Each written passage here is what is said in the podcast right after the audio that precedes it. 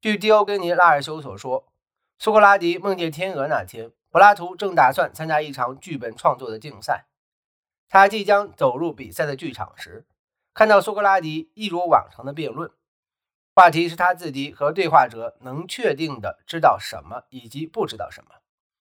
柏拉图停下脚步聆听，没有走开。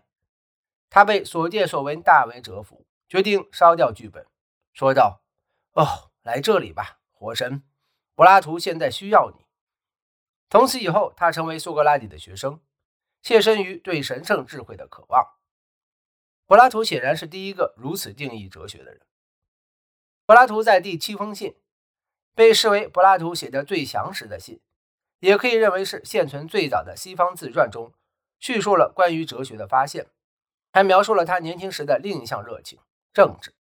他写道：“我年轻时和其他人一样有这种野心，希望一成年就参与公共生活。在这方面，柏拉图年轻时的目标与试图超然于政治斗争的苏格拉底截然不同。这些年对雅典来说可谓乱世之秋。”尚在进行的伯罗奔尼撒战争，将雅典及更广泛的希腊世界弄得四分五裂。斯巴达打了一连串胜仗后，在迪西里亚建立了一座能够看见雅典卫城的要塞，要求雅典所有公民都来轮流站岗。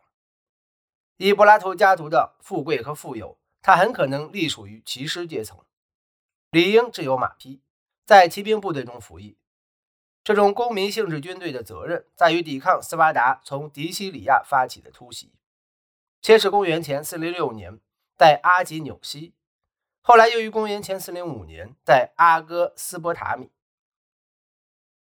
雅典在斯巴达围攻雅典之前，集结军队进行了背水一战。斯巴达后来对雅典进行了封锁，造成大量市民死于饥荒。公元前404年，雅典向斯巴达投降。为三十殿主的短暂统治扫清了道路。按照斯巴达人制定的和平条款，要求三千名富有的雅典人选出三十人来管理政府，制定符合组织及寡头政治而非民主政治的新法律。这三十名领袖中包括克里提阿斯和查米德斯，两人都同情斯巴达及其独裁的政治体制。柏拉图事后在第七封信中回顾了当时的政治情况。如何给我这样的机会？当时我们拥有的制度——民主制，遭到人们如克里提阿斯和查美德斯的广泛反对，这个政府被推翻，新成立了一个五十一人政府，十一人在城里，十人在皮莱厄斯，分别管理市场和处理城邦的日常事务，区三十人掌握权力，作为整个城邦的最高统治者。其中恰巧有些人是我的朋友和亲戚，他们邀请我参加他们的政府，认为我适宜从政。我当时相信他们会引导城邦从不正义的生活走向正义的生活。他很快就从这样的希望中幡然醒悟，恐怖统治随之而来。极端的寡头统治者们在克里提阿斯的领导下，不遗余力地清洗政权中的温和派，同时也扫清了城邦中的民主派，大量公民惨遭杀害。由于部分公民发起武装反抗，三十建筑邀请斯巴达军队据守卫城，这是一个致命的错误，使军政府看起来不够爱国。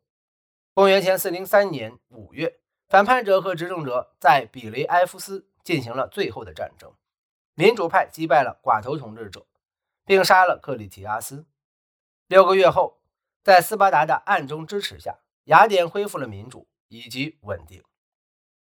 柏拉图在信中描述这些事实，没有明确地提到任何恐怖或内战，而只用不道德的行为来指代。他强调，他当时还比较年轻，似乎在为一开始对政治的热情开脱。他说自己很快就明白了以前的制度是多么可贵。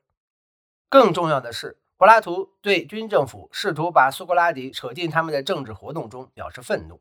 他写道：“我为这不公正的统治感到震惊，决心离开他们。”但没有提到任何流血事件。